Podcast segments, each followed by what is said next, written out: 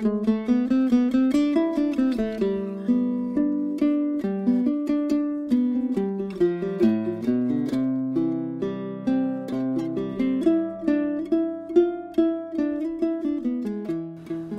me da mucho gusto saludarte. Mi nombre es Berenice Carrasco y esta semana te espero con un tema muy interesante, la vida y el son jarocho tradicional. Y es a partir de una entrevista con un decimista llamado Carmelo que vamos a descubrir cómo la vida y el son jarocho se funden en el verso, la palabra y la música. Te espero.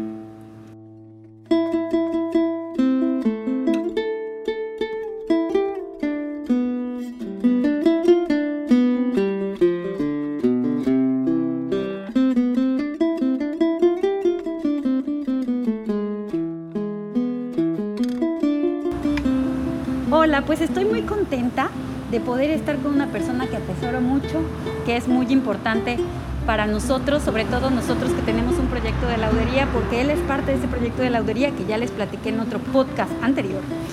Y él se llama Carmelo. Carmelo tiene un talento natural, tiene un talento maravilloso con respecto a la décima, con respecto al verso en el son jarocho tradicional. Para mí siempre cuando lo conocí me llamó mucho la atención porque, porque toda la, maravilla de, ser repentista, de, improvisar, está justamente en el talento de Carmelo.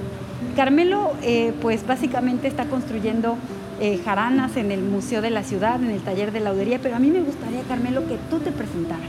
Claro que sí. Bueno, eh, pues muchas gracias, Bere.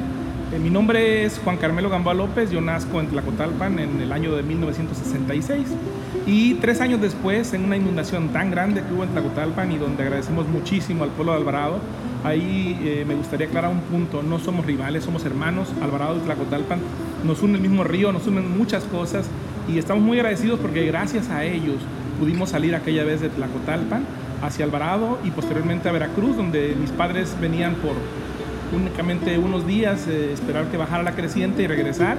Sin embargo, un padrino que yo tuve eh, trabajó en una empresa de tubos de acero y le dio la, la oportunidad, papá le, le, ayudó para que entrara a trabajar y ahí pues nos quedamos, nos quedamos, éramos mi, mi padre, mi madre, yo que soy el mayor y mi hermano, eh, mi hermano que tiene dos años menor que yo, él traía un año cuando, cuando llegamos a, a Veracruz.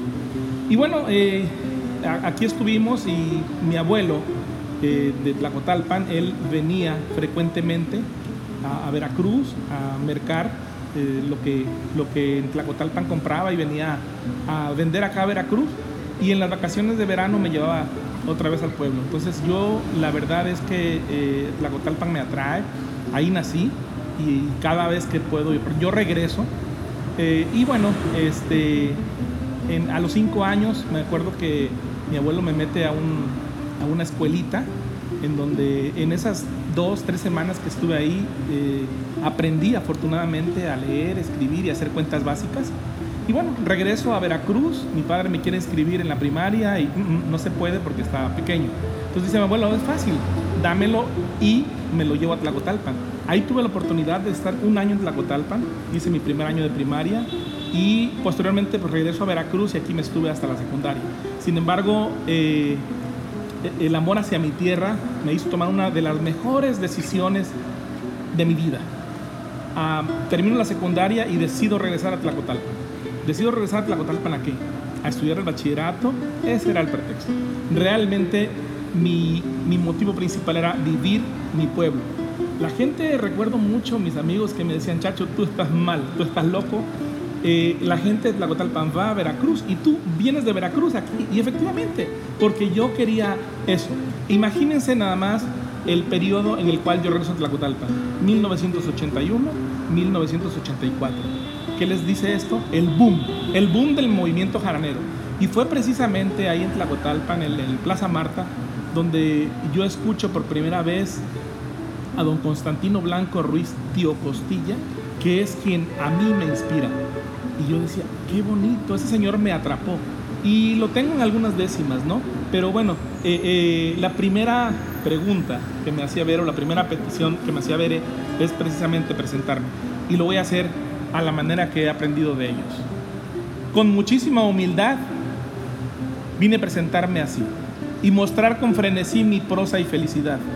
Contento estoy de verdad, siento que he alcanzado el cielo. En el son hallé el consuelo y mi razón de vivir. A ustedes para servir, Gamboa López, Juan Carmelo.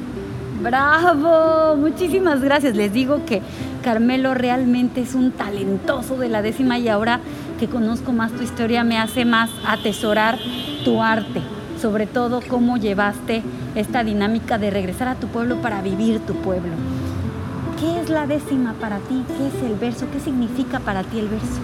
Es mi manera de expresarme, mi manera de expresar lo que siento, lo que pienso y es, es mi yo, es mi yo interno. Con la décima puedo ser yo, con la décima puedo decir qué es lo que quiero, qué es lo que atesoro, qué es lo que amo y afortunadamente eh, encuentro siempre un motivo, un motivo para escribir.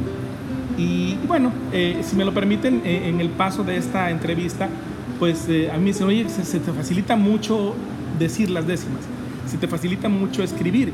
Y entonces es cuando me llama la atención y digo, es muy fácil escribir cuando se tiene un motivo. Es muy fácil escribir cuando se tiene una musa. El sentido se te aguza y te alegras de vivir. La razón de tu existir te hace ser tan perceptivo, te sientes feliz, tan vivo, que solo puedes tener ojos para una mujer, quien es tu amor, tu motivo. ¡Ay, qué bonito! Ahí como lo ven, bueno, más bien ustedes no lo ven, pero lo escuchan.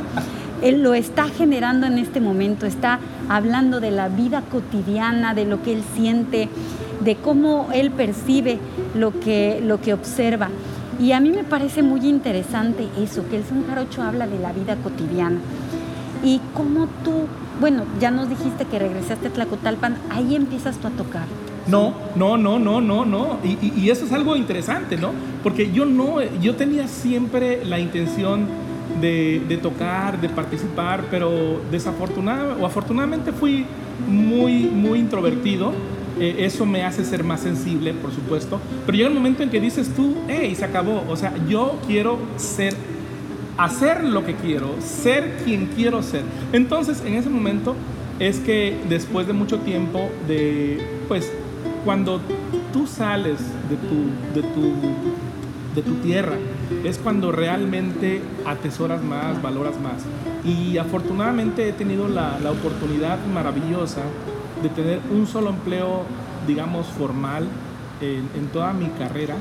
Es la empresa donde aún sigo laborando después de casi 30 años, donde me dieron la oportunidad de trabajar y estudiar y, y sigo. Entonces, este, todo esa...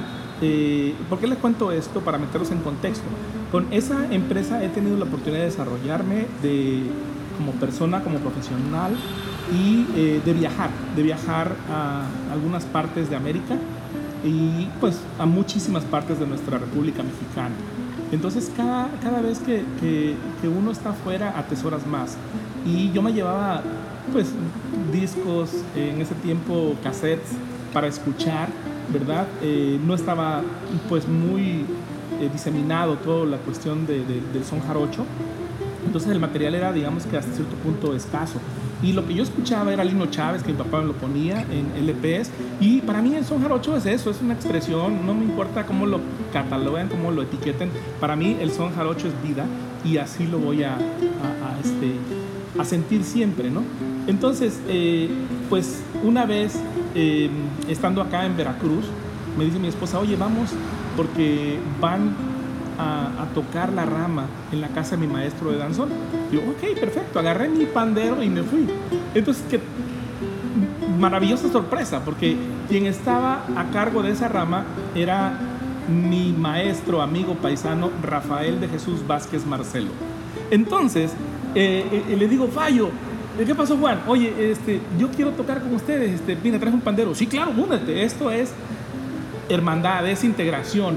Y así lo sentí. Entonces empezamos a tocar las naranjas y limas, como en Tlacotalpan, me vuelvo otra vez a mis años de niño, de, todo esto, y eh, yo sentía mis manos muy torpes, muy ah, acalambradas, pero mi corazón estaba al mil. Entonces me, dice otro gran amigo, Weman Pulido, es además paisano y, y, pariente mío, y me dice, préstame tu pandero. Y la agarró, una, lo tocó con tal maestría que dije, wow. Pero terminando la rama, que salimos por todo el vecindario, eh, me acerco con Fallo y le digo, Fallo, yo quiero tocar uh, con ustedes. Eh, ¿Cómo le hago? O sea, quiero, quiero aprender a tocar algo, pandero, jarana, lo sea. Y me dice, Juan, yo doy clases en el Colón. En ese tiempo él daba clases en el Colón, en la universidad. Y pues eso fue un diciembre y en enero este, me dice, pero vamos a empezar clases en febrero después de las fiestas de la Candelaria. Le digo, oye, quiero una jarana. No, allá hay, quiero una jarana. O sea, quiero, ¿cómo le hago para comprar una jarana? No sabía nada. Me dice, mi compadre Julio Corro. Y me da el número, le hablo a Julio, le digo, Julio, quiero una jarana. Y me dice, ¿qué quieres? Primera, segunda, tercera. Puf. Y le dije, ¿sabes qué? Yo quiero una jarana como la del gordo. Nada más que no le pongas tus picos. O sea, la quiero clisa. Y me dice, pues cuesta tanto, le deposité todo y le dije, yo en enero voy. En enero, en enero primero acostumbramos a ir a casa de mi papá Legario en paz descanse, nos reunimos toda la familia y pasamos un momento súper agradable ahí. Entonces, llego en ese enero 2015 y empiezo, eh, voy con, a casa de Julio, emocionado, mm, me da mi jarana y ya de cuenta que, que agarras un bebé y, y, ahora, ¿qué hago con él? ¿No? O sea, sé que hay que cuidarlo, sé que hay que amarlo, pero no sabes cómo. Entonces, así como no hay escuela para padres, afortunadamente hay escuela para jaraneros. Entonces, pues ahí me fui poco a poco eh, y eh, fíjense que cómo son las cosas, ¿no? Empiezo en, el, taller con, con, Fallo en ese febrero y para marzo o abril me dicen, oye Juan, vamos a tocar en el campus Calasanz. Entonces yo trabajaba o trabajo y le dije, yo voy a llegar pero llego tarde. Entonces llegamos y ya estaban tocando y me bajo muy, muy emocionado porque estaba la guacamaya, era según lo que yo ya, entre comillas, sabía, y me intento, me dice, con la seña más evente, y me subo ahí al estrado y empiezo a tocar. Termino la guacamaya y me dice una compañera, no vuelvas a entrar así. ¿Por qué? Entraste todo desafinado. Uf, sentí. dije, sí. Entonces, en ese momento agarré mi pandero y pues nada más estaba ahí dándole y me dice Fallo, me hacía señas, ¿y tu jarana? Le dije, ahí está. Entonces terminamos de tocar y me dice Fallo, nos vemos el jueves, era un martes, ¿no? Y le digo, Fallo, yo ya no voy a venir. ¿Por qué? Le digo, porque, mira, yo los estoy perjudicando. Me dijo esta persona que yo entré mal, que entré desafinado y la verdad, yo esto pues lo hago con muchas ganas. No, no pretendo ser un, un virtuoso del, de la música, pero sí siento que cuando la toco me transformo. Y me dice, Juan, ¿a ti te gusta? Le digo, sí. Dice, ¿sabes qué?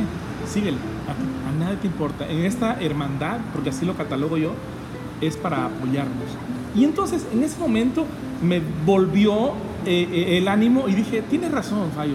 Y él, él, tal vez, él y Juan Campechano vieron en mí el talento este de, de, de, improvisar versos mientras estaba cantando y todo. Y yo siempre he sido muy curioso, muy preguntón. Y me acuerdo, le Fallo, pero ese requinto y que no, que la melodía y términos para mí que eran súper desconocidos, pero me gustaban. Entonces ahí empecé y una vez en el fandango, dice, donde más aprendes son en los fandangos. Y fui al fandango del Cazón y en ese momento estaba yo en el fandango y me llega la inspiración y les comparto esto. Así es como yo veo el fandango.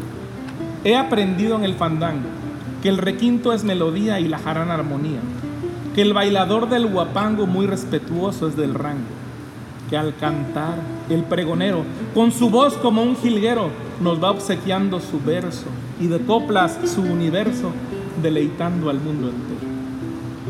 El fandango en sí es la fiesta, que alegra los corazones, porque al compás de los sones la hermandad se manifiesta. Y si la ocasión se presta en tan grata convivencia, se comparte la experiencia, que el son no es para competir, sino para compartir con respeto y con decencia. ¡Wow! Maravilloso.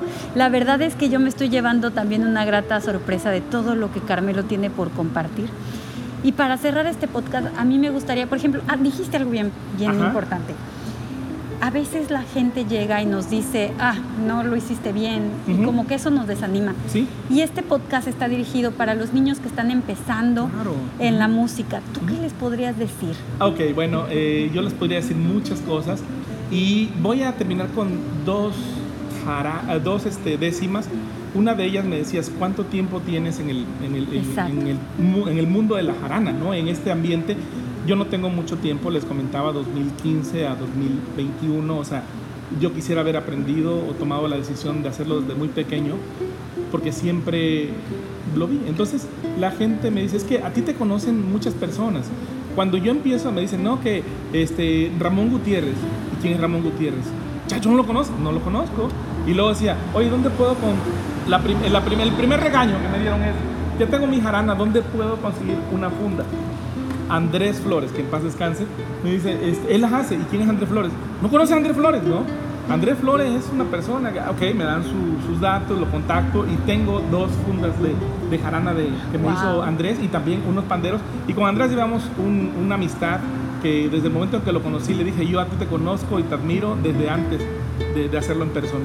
Entonces siempre, siempre hubo una química. A Andrés le mostraba mis, mis, mis obras eh, y me decía, está, está perfecto, Caramelo, o sea, tú naciste Ah, para esto. Entonces, para eh, de hecho, Carolina, su esposa, me decía, Carmelo, quiero tu libro. Tú tienes que hacer un libro y claro que lo voy a hacer. Claro. Algún día lo voy a hacer. Este, es, es uno de mis metas eh, a mediano plazo. Pero bueno, entonces dice, es que tú vas a algún lado y te conoces. Es que he preguntado, me gusta leer mucho. e- Eso es algo importante y le digo a los niños, lean. Lean sobre el son jarocho, lean. Hay muchísimas este, referencias.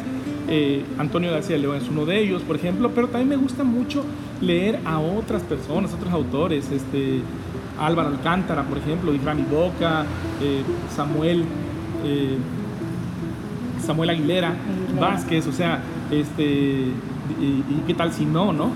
Historias de evento, y yo leo todo, hasta, hasta, si me dicen, aquí está una investigación, una tesis de mi maestra Jessica Gottfried, también la leí y tiene que ver mucho con, con el, el fandango en los Tuxtlas. Entonces, de ahí agarro yo, porque también soy eh, un jaranero. Entonces me dicen, oye, pero tienes mucho tiempo esto. Le digo, no, pero es que todo el mundo te conoce. Le dije, ah, ok, porque yo soy jaranero de closet. Y en ese mo- momento me llamó. Y dije, de closet soy jaranero. Y lo fui por muchos años. A mis amigos y extraños doy mi saludo sincero. Con mi jarana y pandero me llega la inspiración y siento gran emoción cuando una décima escribo, pues los versos que transcribo me llegan del corazón. Entonces, Wow. gracias. Entonces, este, ¿qué es lo que pasa para los niños? El mensaje es que a lo mejor no es la palabra correcta, pero yo me considero un ladrón de frases, ladrón de palabras. Si alguna frase me llama la atención, la traigo en la mente, la traigo en la mente, un tema, investigo, por supuesto, y lo desarrollo. Entonces, ¿qué le puedo decir a los niños? Niños, o sea, ustedes traen otro chip y me encanta porque eh, lo, lo- lo veo con nuestros hijos. Nuestros hijos dijeron, yo quiero ser ingeniero industrial como mi papá. Bueno, háganlo. Pero si ellos me hubieran dicho, yo quiero ser chef, los apoyo. Si, si me hubieran dicho, yo quiero este, vivir el mundo y tomarme seis años sabáticos, pues los apoyamos también, ¿no? Porque, o sea, eso es lo que traen. Eh, hagan lo que les haga feliz, no lo que la gente diga. Entonces, eh, pasando con todo esto y siendo un ladrón de frases y de palabras, me viene a la mente esto que yo sí quisiera compartir, porque hoy, hoy soy muy feliz. ¿sí? Entonces, yo les quiero decir que muchas veces la gente te dice, esto no, esto sí. Y todo eso me viene a la mente, ¿no? Porque me daban unas referencias no tan buenas de la música del fandango, de los fandangos, de los jaraneros, y dije, eso no puede ser cierto. O sea, uno es lo que va a querer ser, no importa el medio. Eh, por ejemplo, este, yo puedo divertirme sin necesidad de desinhibidor. O sea, no lo que tomo en los fandangos solamente es agua y como, me gusta mucho y platico. Ha habido fandangos en los cuales yo ni siquiera saco mi jarana, o sea, traigo, la traigo cargando, pero me, gusta platicar con gente. Siempre vas a aprender algo de cualquier persona. Siempre toma lo positivo. Entonces, voy a terminar con esto que dice, alguien me dijo una vez, alguien me dijo una vez que el amor no se buscaba, que tal vez nunca llegaba y en ti mujer lo encontré. Muchas cosas superé a lo largo de la vida. Una mente entretenida siempre te mantiene activo, tan ágil, sana, muy viva, que ni su pasado olvido. Alguien me dijo una vez que quien se va siempre vuelve, y aunque el, el entorno me envuelve, todo ya sobrepasé. Hoy no está quien ya se fue. Trato de ocupar mi mente al pensar constantemente, quien te ama no te abandona. Si el pasado no perdona hoy, hoy me sonríe el presente. Alguien me dijo una vez, nadie como yo te amó. Después dijo, se acabó y eso fue en un 2x3. Tengo muy bien puestos los pies. Amo la paz, no la guerra. Mi pueblo, el llano, la sierra, también la naturaleza y vivo con entereza la cultura de mi tierra. Hoy, hoy nadie me diga nada, nada que no ha de cumplir. He decidido vivir una vida apasionada, feliz, bien intencionada, sin traumas y sin complejos, tratando a todos parejos. Por eso he de declarar, si no están en mi lugar, no, no quieran darme consejos. Wow, muchas gracias Carmelo. Realmente es un agasajo conocer tu historia, conocer tu talento y sobre todo, em, pues todo lo que tienes que compartir con nosotros que te conocemos de cerca y con los niños de Orquestando Armonía que nos están escuchando. Y pues te agradezco mucho este espacio para contarnos de ti, de tu pasión por el son jarocho. Por supuesto. Y para los niños ya, cuando haya oportunidad, porque yo sé que esto tiene un tiempo, este, tiempo, tiempo límite, pero precisamente para los niños. En la casa Hogar Calasanz eh, íbamos a pasar un tiempo con ellos y me dice Payo, oye, eh, eh, enséñales décimas. Y yo ¿cómo les enseño de décima? ¿Cómo les enseño de décima?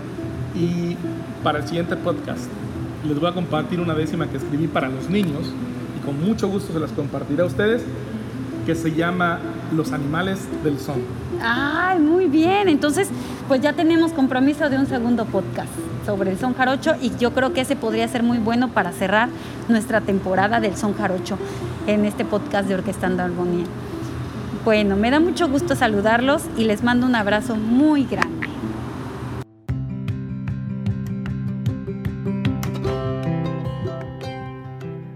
Hola, soy Arelia Londra y te espero el próximo viernes en mi capítulo de Radio Orquestando Armonía.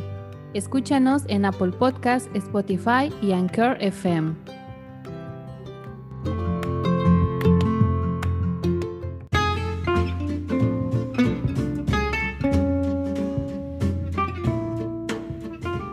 Radio Orquestando Armonía. Haciendo comunidad en Boca del Río.